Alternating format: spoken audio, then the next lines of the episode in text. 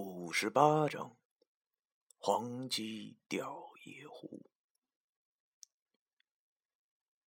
我望着那个中年人，怎么瞅怎么眼熟，好像在哪儿见过他似的。但是具体是在哪儿见的也忘了。自打他进屋以来，袁大叔就如同换了一个人一样，也不说话了，只是一个劲儿的抽烟。而那个人也从随身带的手包之中拿出了一包软黄鹤楼，从中抽出了一根叼在嘴里，然后又拿出了一个我不知道是什么牌子的打火机，点着了香烟，也一声不吭的和袁大叔对视着。我心中感叹着：果然是有钱人呢！啊，先不说我不认识的那打火机。就说他抽的那软黄楼吧，最次那也得一百多一盒。妈的，这么算算，我一个月的工资恐怕连八盒都买不到，真不是闹笑话的。我心里想，有钱人的玩意儿可真多。这位大叔竟然都这么有钱了，为啥还要来这种小破面馆吃拉面呢？这根本不符合常理嘛！莫非他就是江湖中传闻的那种吃腻了山珍海味的土大款？不一会儿，袁阿姨从厨房里端出来一碗面来，她面无表情的把面放在了那个人的桌子上，然后就默默无语的走到了我和袁大叔这桌。一时间，屋里的人都没有说话，包括我。我望着袁大叔那严厉的表情，就知道这事儿绝对不寻常。我也不是啥不长眼的人，于是就自己继续喝起了酒来。整个面馆里，此时只能听见那土大款吃面的声音。不多时，他吃完了面，又点着了根烟，深吸了一口后，对着袁大叔说道：“大哥。”你还没闹够吗？啊，你觉得这样有意思吗？还是回来吧，啊，回来帮帮兄弟吧。大哥，他管袁大叔叫大哥，那他就是袁大叔的弟弟了。难怪袁大叔在闹市中守着这样一间破面馆也不愁吃穿啊！原来他还有个暴发户的兄弟，真是人不可貌相啊！袁大叔听完他说的话后，紧着个眉头，一字一句的说着：“不管你来多少次，我都不会回去的。我老了，折腾不动了，现在只想安安稳稳的过日子。”那土大款听完袁大叔说的话后，哈哈大笑，说道。哼，安稳的日子，就是你这破面馆吗？你就打算一直这样下去了吗？袁大叔掐灭了香烟，点了点头，对着那土大款说道：“起码，我现在天天都能睡个安稳觉。”那个土大款冷笑道：“哼，好好一个安稳觉。”你可真对得起咱爸妈啊！说完，他站起身子，往桌上拍了一百块钱后，推门而去。店里又剩下了我们三个人，都没说话。我本来想问袁大叔这是怎么回事儿可是想想我一外人，也不好意思开口。看着那人走后，袁大叔和袁阿姨还是那副默默不语的样子。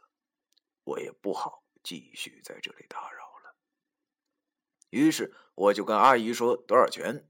阿姨和袁大叔竟然又不想收我的钱，可是这哪成啊？都是做买卖的，我脸再大也不能白吃白喝啊。于是我对袁大叔说：“这钱您必须收下，要不然下次我都不好意思再来了，好吧？”于是袁阿姨便不好再推辞，收下了我的钱。此时已经是晚上六点左右了，我想着晚上还有一场恶仗要打，得先回家准备准备了。于是便告别了袁大叔和袁阿姨。在回家的车上，我想着。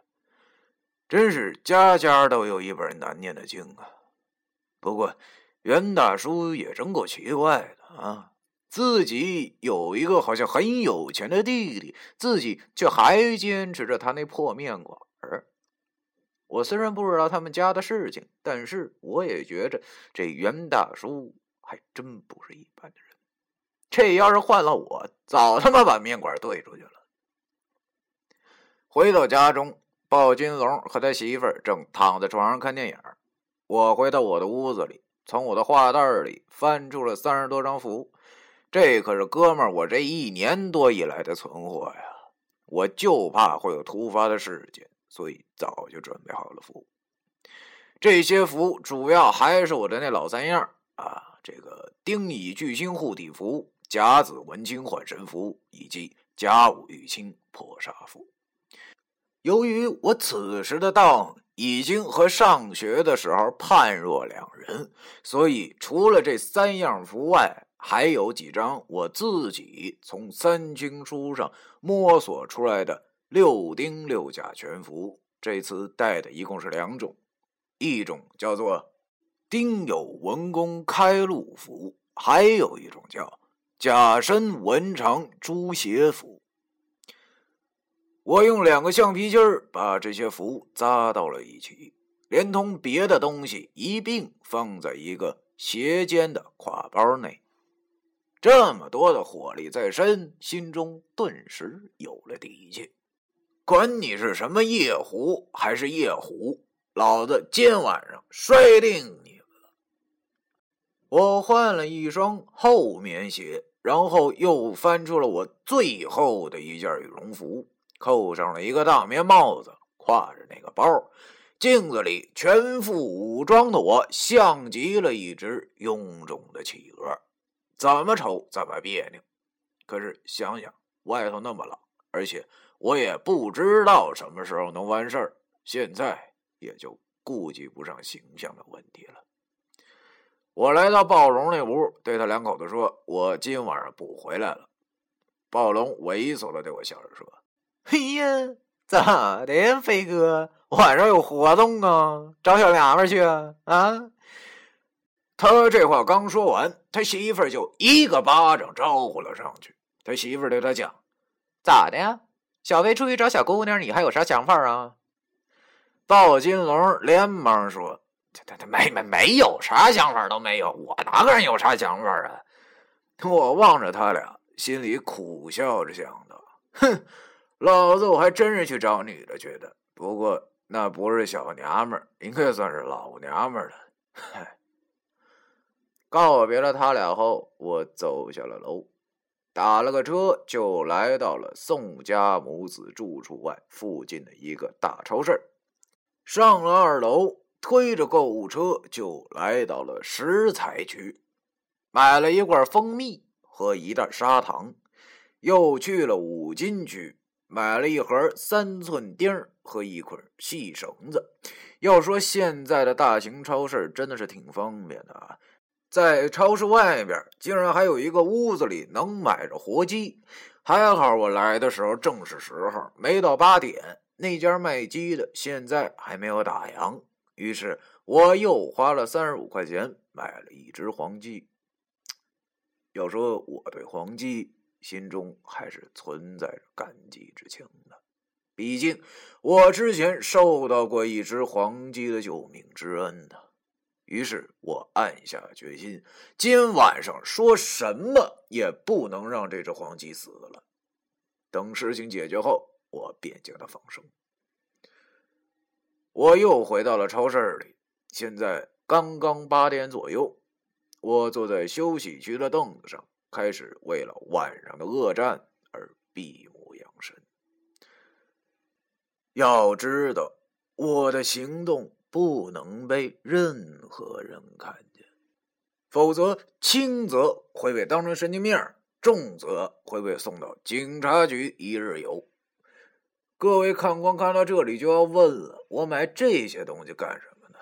我在这里解释一下，我买的这几样东西啊，就是九叔生前除夜壶时用到的民间土法，名为。金鸡吊夜壶，狐鼠之辈天生对鸡类家禽有着莫名的冲动，而这个土法便是以黄鸡喂引而勾出夜壶的手段。夜壶的妖卵寄生在人的身上，用寻常的方法是完全清除不掉的。想要引出幼狐，就需要取一只壮年的黄鸡，并以蜂蜜拌砂糖涂抹在黄鸡的鸡冠之处，然后以细绳绑住黄鸡的一只脚，然后再以三寸钉布满黄鸡周围。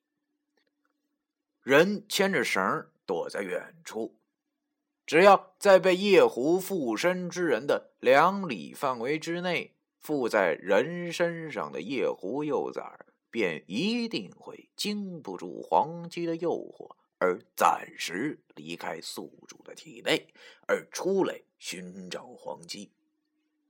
只要把它勾引出来，就好办了。到时候，哥们这老些福，就不信还收拾不了一个没成气候的小畜生。我坐在休息区的椅子上，也没有事儿做。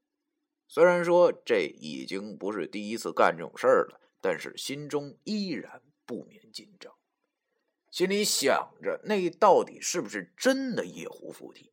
如果要是不是的话，我该怎么办呢？如果不是的话，恐怕还得等上十多天才能再问救赎了。可是我能等，那孩子却够呛能支撑了。因为从下午那孩子身上的火气看来，估计他是撑不了多久了。哎，走一步说一步吧。如果真的不是夜壶的话，我也真的是没招了，只能说成是这孩子命不好。其实也不是我这个人多疑。我只是奇怪呀，因为夜壶本来不应该出现在这个时代的，这个城市中出现的妖怪，要不是九叔是我的师傅，我打死都不会相信这个世上真有这种生物。可是这个世界它就是这样啊，啊，很多的事儿，你不相信归你不相信，但是它的确存在着呀。在这个安逸的社会、和谐的历史，到底又掩盖了多少的真实呢？想着想着，我便打起了盹儿来。可是现在这个时候、这个地点，谁又能睡得踏实呢？在十一点多的时候，我醒了。由于是二十四小时的超市，所以现在依然是灯火通明。只是超市里除了我以外，差不多已经没有别的顾客了。我感觉到肚子有点饿了，于是来到了休闲区旁边的素食区。几个超市的营业员正无精打采的工作着。我买了一份盒饭，超市晚上的盒饭是半价的，这点还真的合我胃口。五块钱买的菜全是大鱼大肉。完完全全的满足了我的小市民心理。要说人其实也挺容易满足的，就像我现在就挺满足的了。有时候我自己都摸不透我自己，边吃着盒饭边想着，看来我还真就不是啥做大事的人呢。结果我还是愣吃了两。吃饱了以后，我感觉自己现在应该算是最佳状态，而且现在也快十二点了，小区里应该没啥人了吧？于是，我背着背包，拎着黄鸡，走出了超市。冬天的夜里，还真的是好冷啊！我点着了一颗烟，叼着，然后往宋家所住的小区走去。夜风正凉，一个注定不再平静的夜晚就此拉开序幕。第五十八章。